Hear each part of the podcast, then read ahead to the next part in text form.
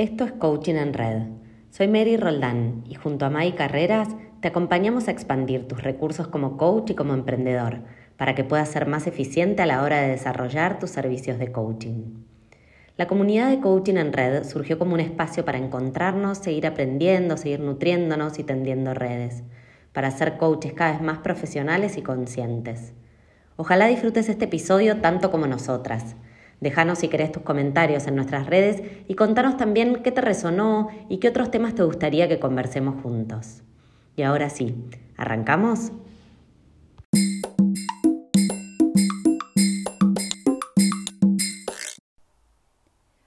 Buenas, buenas, queridos miembros de esta comunidad de Coaching en Red. ¿Cómo andan? Acá Mai Carreras, estoy hablando con ustedes en esta conversación de este podcast, donde vamos a estar hablando de un temón que por supuesto no tiene nada que ver conmigo y con mi vida, ¿no? Ahí le estoy poniendo obviamente un poco de ironía porque tiene todo que ver conmigo y con mi vida. Y es muy probable que también varios de ustedes resuenen con esta conversación. Hay una frase célebre que dice, lo que resistes, persiste. ¿Les suena? ¿Les pasa? Y hoy nos vamos a meter en esa conversación. Como verán, va a ser una conversación más del ser.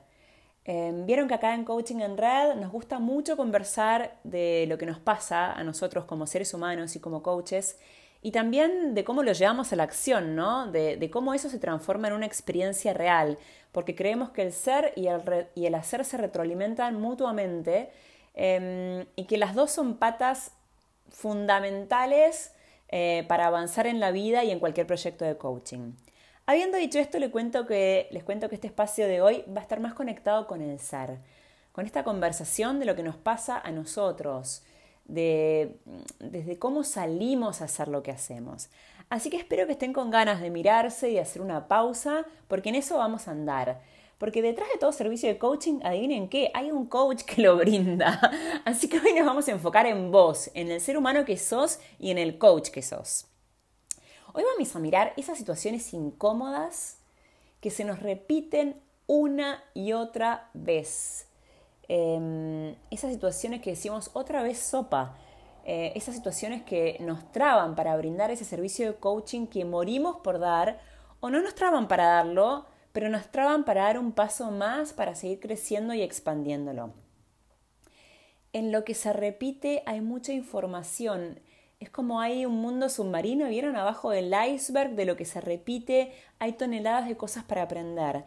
Así que cuando aprendemos a amigarnos con esto que se repite y mirarlo con curiosidad, esto a mí me encanta, pensar en mirarnos a nosotros mismos con curiosidad, con menos juicio, Em, cuando logramos ponernos en ese lugar, en ese modo aprendiz de lo que nos pasa, empezamos a descubrir cosas sorprendentes. Y les voy a contar también en un ratito un ejemplo personal, porque yo tenía una traba que en el momento en que hice este mismo ejercicio que les voy a proponer a ustedes que hagan, esa traba desapareció literalmente eh, de mi proyecto de coaching.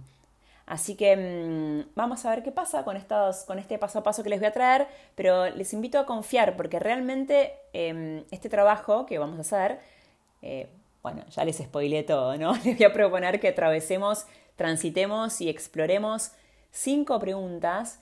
Em, creo que realmente puede hacer una gran diferencia en lo que te está trabando hoy. Así que los pingos se ven en la cancha, dicen, vamos a hacer este episodio muy muy práctico. Y para eso te voy a invitar a que hagas un trabajo sobre vos. Así que te voy a ir guiando con algunas preguntas y te voy a ir dejando algunas pausas para ir decantando las respuestas que vayan apareciendo. Puede ser también que no aparezcan respuestas hoy. En ese caso puedes anotarte estas preguntas o volver a escuchar este episodio todas las veces que quieras para ir decantando ¿Qué aparece? ¿Qué respuestas van apareciendo cuando saboreo esta pregunta y, permito, y me la permito hacer? Así que la primera pregunta que te voy a hacer es cuál es esa situación que se traba hoy, que te, está trabando hoy, eso que se está repitiendo, ¿no? Eh, que no es la primera vez que te pasa, que vos ya mirás y decís, para, esto ya lo vi, esta historia ya la conozco. Por ejemplo, ¿no? Eh, no encuentro tiempo para dedicarle a mi proyecto de coaching. Siempre hay otras cosas que tienen mayor prioridad. O eh, diseño el proyecto, em, tengo un servicio espectacular y me trago al momento de vender. Y varias veces me pasó lo mismo, no lo salgo a ofrecer, lo diseño pero no lo salgo a ofrecer. Em, otro ejemplo de traba que se repite. A ver, lo hago, lo, lo, diseño, lo salgo a ofrecer, tengo resultados, sin embargo, estoy agotada o agotado, no disfruto el proceso. Entonces, ¿cuáles son esas cosas que se repiten hoy en tu ser coach al momento de brindar ese servicio de coaching? Esta pausa que estoy haciendo es un poco simbólica porque sé que son preguntas grandes que por ahí te van a llevar un poquito más de tiempo a responder, ¿sí? Vez que te estás haciendo esta pregunta y te diste cuenta cuál es la situación que te está trabando, eh, te propongo que chequees internamente cuál es tu pepe grillo. ¿Vieron ese pajarito carpintero, esa conversación interna, ese pensamiento repetitivo que te empieza como a tosigar ante eso que se repite? ¿Cuál es, no? Por ejemplo, no encuentro tiempo, prioricé otra vez, no sé, cualquier cosa de tu vida en vez de tu proyecto de coaching y te encontrás que cuando eso ocurre siempre tenés el mismo pensamiento, ay, soy una tonta. O, o, no, qué, mal, qué, qué mala que estoy organizando mis tiempos. O lo que sea. ¿Cuál es el pensamiento repetitivo? ¿Y con qué emoción está acompañado ese pensamiento repetitivo? Sé que a esta altura por ahí ya el cerebro te está empezando a estallar un poco o estás tal vez entrando en un modo de mirarte a vos, que es un poco la idea de hoy. Y si pensaste que esto era suficiente, te cuento que vamos a ir un poquito más profundo. Te voy a invitar a que hagas ahí como cuando estás en el mouse, en la compu, que hagas doble clic, ¿sí? Doble clic ahí. ¿Para qué te sirve ese pensamiento repetitivo, esa conversación interna que se repite y esa emoción. Y esta es la parte por ahí más clave. Em, porque para algo te sirve no encontrar ese tiempo, para algo te sirve contarte que no, no sos muy buena, que sos medio tonta, que siempre haces lo mismo. Eh, para algo te sirve eso. Em, ¿Para qué? ¿No? ¿Qué hay atrás de eso?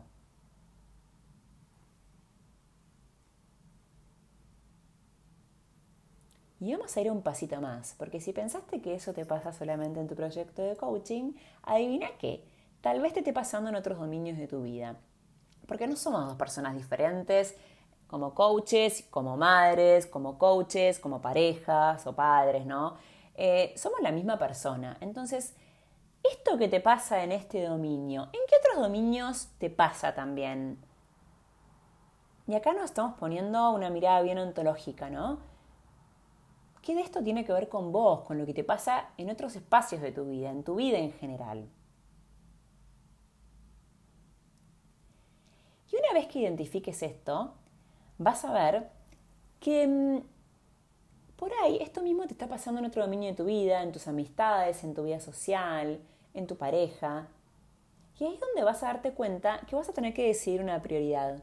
¿Por dónde quiero empezar a tirar del ovillo para pasar a la acción y hacerme cargo de esto que me está pasando? Tal vez no estés disfrutando el proceso no solo en tu proyecto de coaching, tampoco estés disfrutando del tiempo libre con tu pareja, tampoco estés pudiendo em, disfrutar cuando le enseñas a tus hijos em, alguna cosa para hacer la tarea del colegio. Entonces, ¿por dónde vas a arrancar? Porque por ahí el primer paso no es en tu proyecto de coaching. Por ahí primero tenés que ordenar y poner foco a limpiar este pensamiento repetitivo, esta conversación interna, esta traba en otro dominio. Así que estos son los cinco pasos que te propongo que atravieses. ¿Cuál es la situación que te traba hoy?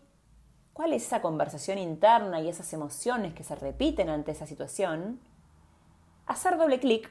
¿Para qué te sirve? ¿No? Repetir ese pensamiento de emoción. ¿En qué otros dominios los repetís y por dónde vas a arrancar? ¿Por dónde vas a empezar a tirar del, ovillo? Te voy a traer un caso súper concreto. A mí, hasta hace relativamente poco tiempo, te diría que dos años, em, me trababa mucho al momento de ofrecer mis servicios, de la parte de vender mi servicio, ¿no? Esa era mi traba y me encontraba una y otra vez en esa traba. Cuando empecé a mirar un poco esto, dije, esto no es casualidad, algo tiene que ver conmigo, y empecé a mirar qué pensamientos repetitivos tenía cuando me daba cuenta que no me animaba a vender, que ahí me trababa al momento de ofrecer mis servicios. Y me daba cuenta que los primeros pensamientos que aparecían eran, yo no sé vender, soy mala vendiendo, si vendo voy a perder mi crédito profesional como coach, viste, los coaches no venden. Y esos eran los primeros pensamientos más de la superficie. Sin embargo, después empecé a mirar que también aparecía mucha vergüenza, ¿no? Eh, y me contaba a mí misma que era medio papelón estar vendiendo, ¿no? Así que ese fue mi primer nivel de mirarlo, ¿no? De mirar como, ah, mira, esto es lo que se repite ante esta traba. Pero hasta ahí, hasta ahí veníamos más o menos bien, había bastante claridad. El tema fue cuando hice el paso 3, el doble clic. Ahí cuando hice doble clic me empecé a preguntar, ¿para qué me cuento esto? ¿De qué me sirve esta vergüenza? Me di cuenta de algo que fue para mí un antes y un después. Era que en realidad lo que me costaba de vender era negociar. Era entrar en un vínculo con esa persona, ¿no?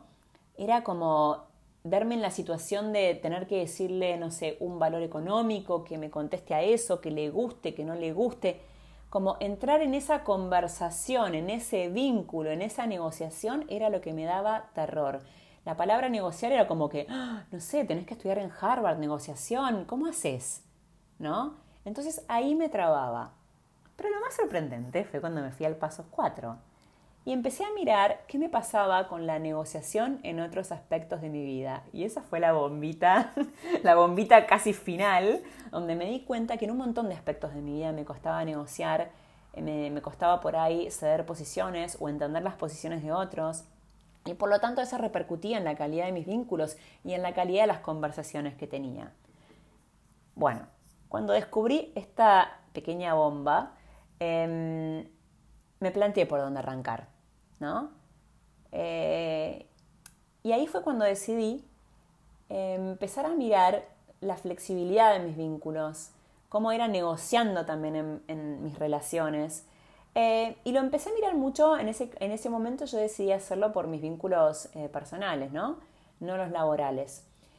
así que, bueno, fui empezando a ponerme en un lugar diferente en algunas relaciones puntuales Em, y también a la, a la par fui animándome cada vez más a entrar en vínculos, conversaciones más comerciales, más de negociación, más de venta.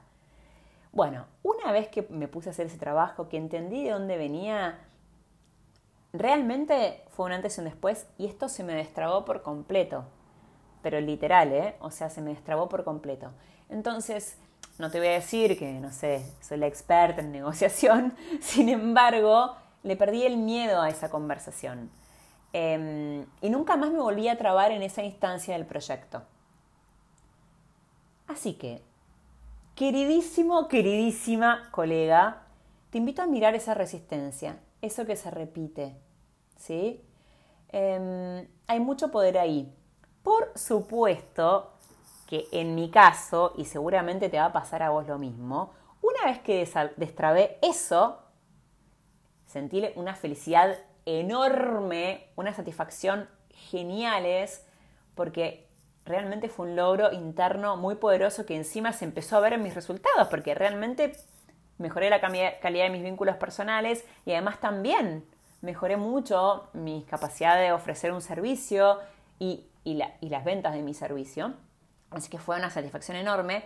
Y también no tardaron en aparecer nuevas trabas que empezaron a hacerse repetidas con otros mensajes bajo la superficie, se pusieron de moda otros temas, ¿no? Vieron que hay, viste, como temas ontológicos en la vida que se van poniendo de moda. Y, por ejemplo, ahora está de moda, tanto en mi vida eh, personal como profesional, Em, que a veces me veo que me doy cuenta que estoy un poco caprichosa, que las cosas quiero que se me den como quiero. No es que no lo veía antes, sin embargo es como que algo que se me empieza a repetir hoy eh, y ahí entonces yo ya más o menos me voy dando cuenta, voy olfateando que cuando algo se repite es el momento de mirarlo y de trascenderlo. Así que eso les cuento, no sé, continuará porque no sé qué decirles con ese tema, está en pleno proceso. Eh, y si realmente los aliento, les doy todos los empujones que necesiten y también, por supuesto, eh, los acompañamos desde Coaching en Red, a través de nuestras conversaciones de coaching, a través de todos nuestros materiales gratuitos. También tenemos espacios de mentoría para trabajar todo esto. Tenemos un servicio especial de coaching para coaches, porque sabemos que esto eh, que estoy compartiendo yo, en este caso, les pasa a muchos coaches. Así que por supuesto que estamos para acompañarlos. Los aliento un montón a que avancen y hagan este recorrido cuando algo los está trabando. Y bueno, nuevamente agradecerles un montón por ser parte de esta comunidad. Eh, ojalá este podcast les esté sirviendo y estamos en contacto. Un cariño muy grande y un abrazo a cada uno.